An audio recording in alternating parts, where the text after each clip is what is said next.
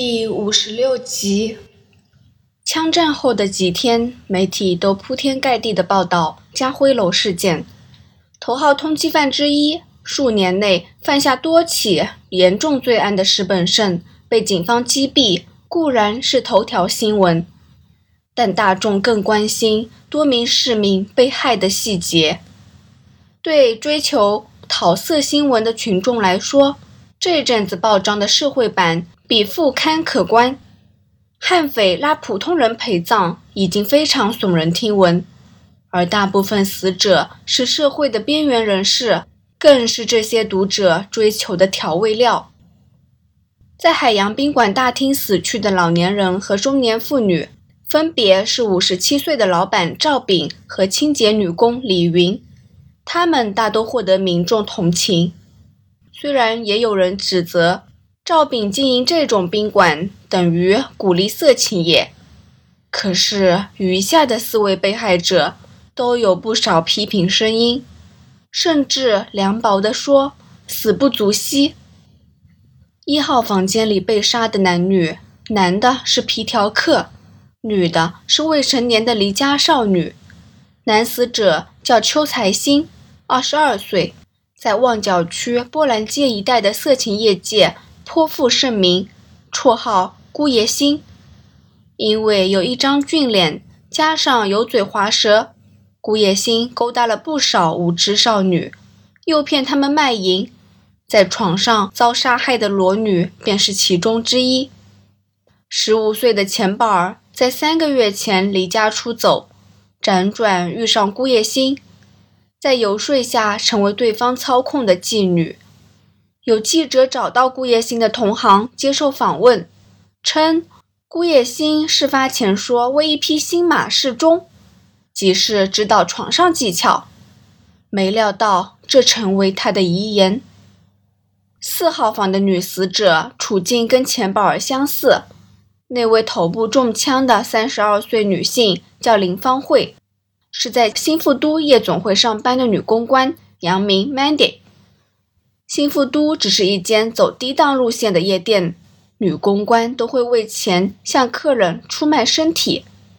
如果说钱宝儿是妓女，Mandy 只是高级一点、收费较高的妓女，两者本质上没有分别。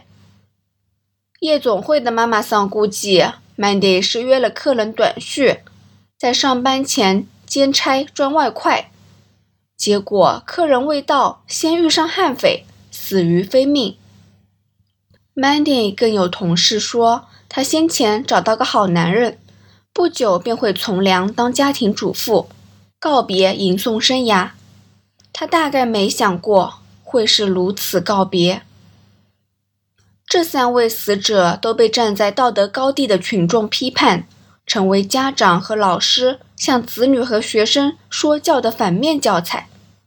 纵然大众知道。他们的身份与被杀没有关系，但中国人总喜欢以因果报应来判断事物，用“多行不义必自毙”来解释他们为何交上这种厄运。他们就像被鞭尸似的，每天接受报章杂志的道德制裁。如果套用民众的价值观，顾叶星、钱宝儿和 Mandy 都是自食其果的话。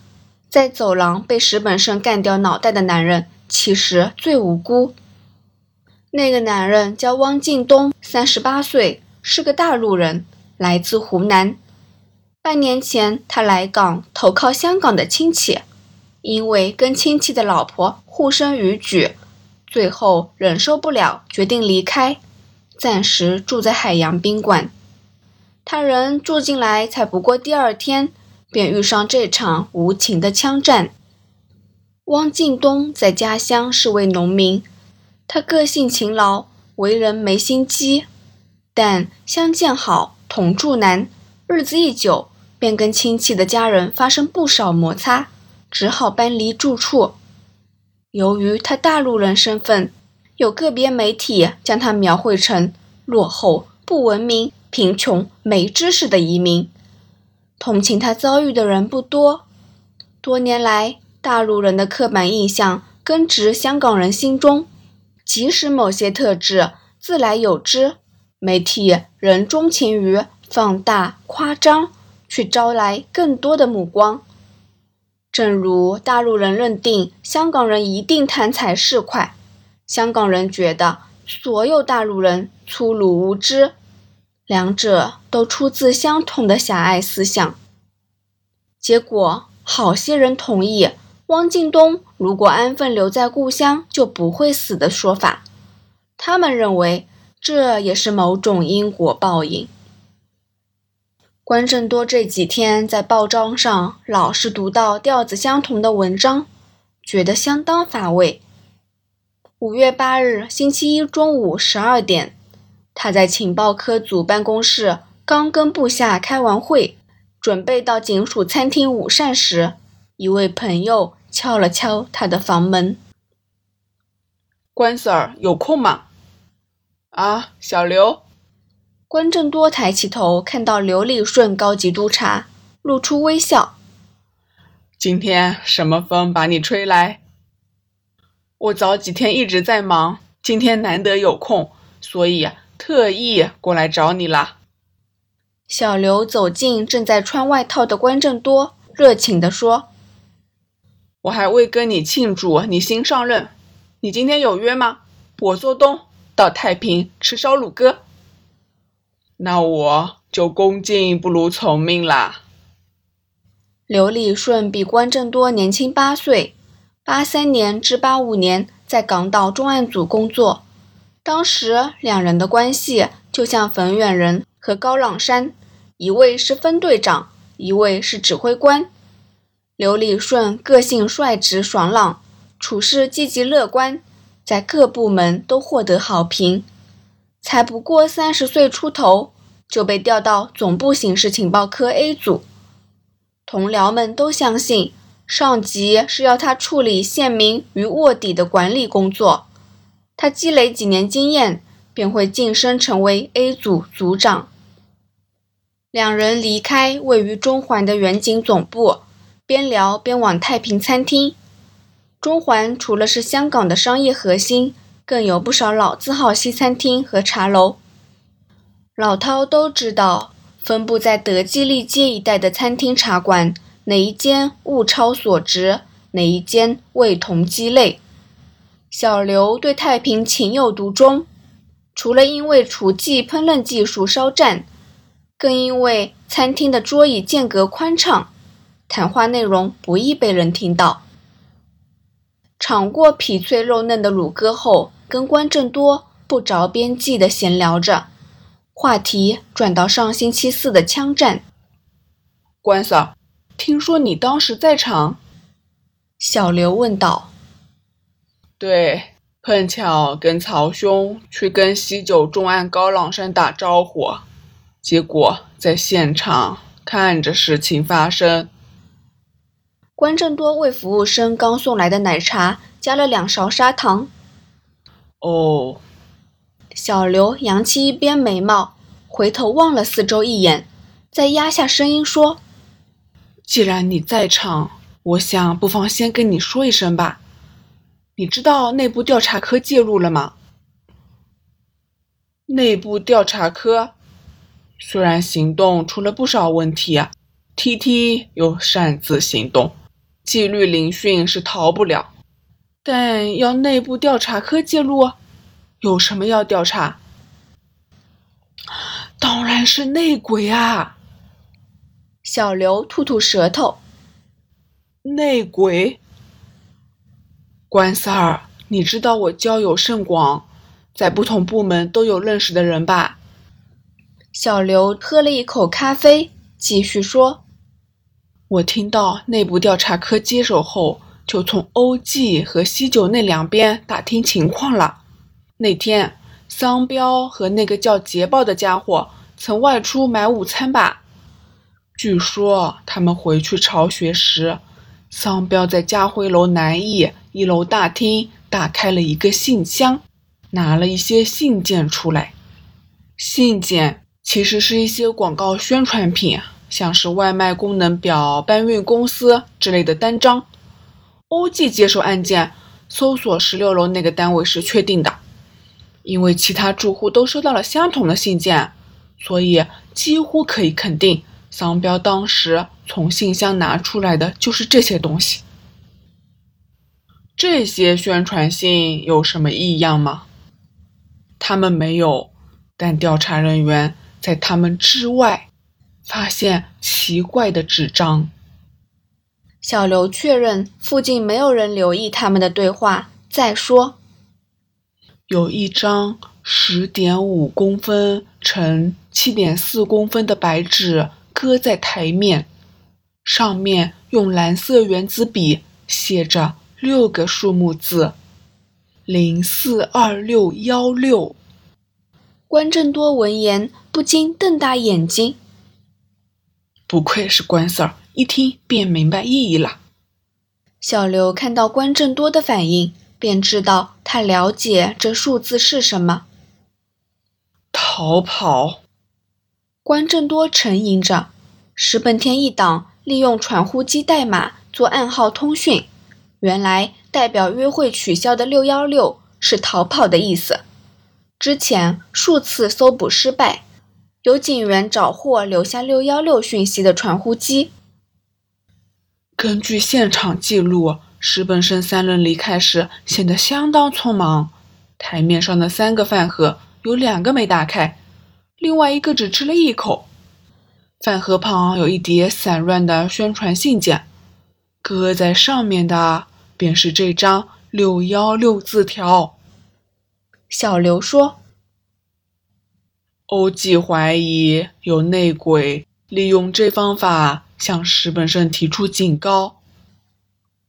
对，不过情况有点复杂呢。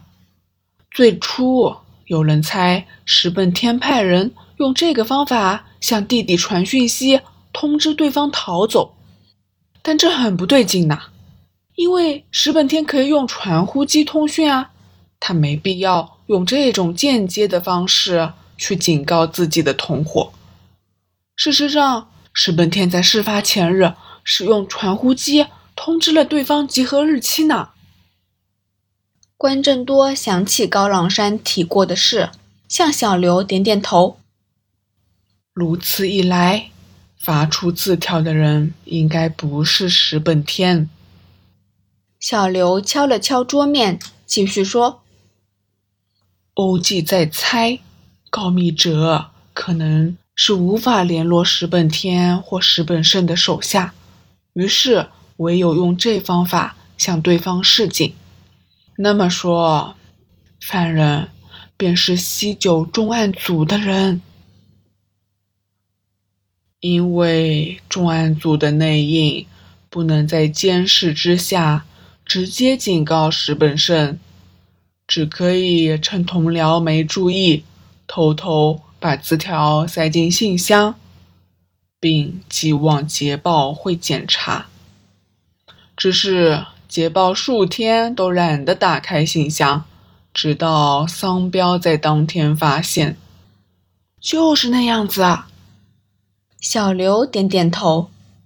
于是欧记将那部分的侦查交给内部调查科，这便是他们介入的原因。可是这说法也站不住脚吧？关正多蹙了一下眉，说：“假如石本天有手下混进了重案组，那名内应可以趁休息或换班时联络对方，让石本天警告石本胜他们变形了。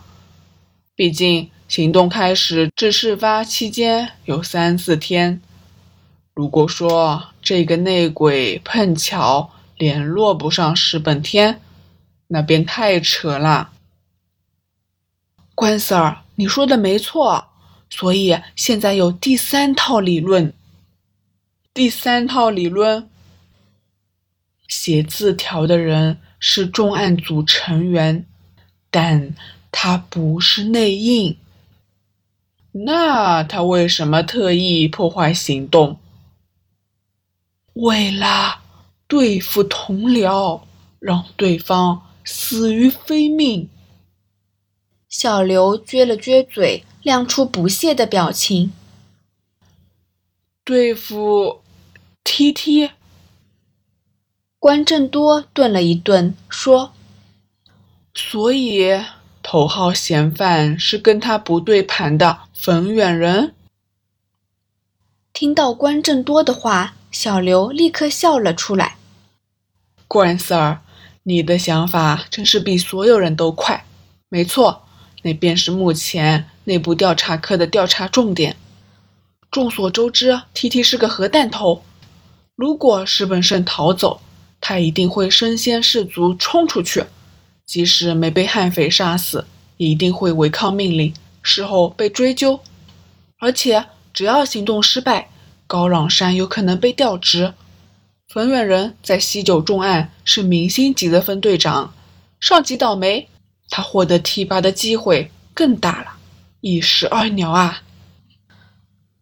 嗯，关正多陈司长，再问。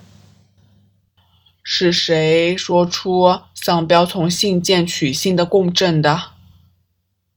就是当时守南驿出入口的西九重案组探员。小刘以一副煞有介事的表情说：“微妙的是，三名探员里只有两人在之后的报告提到此事，另外一位省下没说。你知道是哪一位吧？”冯远人，对他说，他当时担心所有人注视着捷豹，他们会对其他事情忽视，于是留意着附近有没有异样。那可能是真话，但也有可能是搪塞之词。而且听说事发前日，冯远人跟 T T 在指挥中心因为调配问题起了小争执。或许那便是导火线，让藏在冯远人内心的怒气一下子爆发，决定设陷阱，让 T T 掉进万劫不复之地。T T 现在怎么了？关正多想起，问道。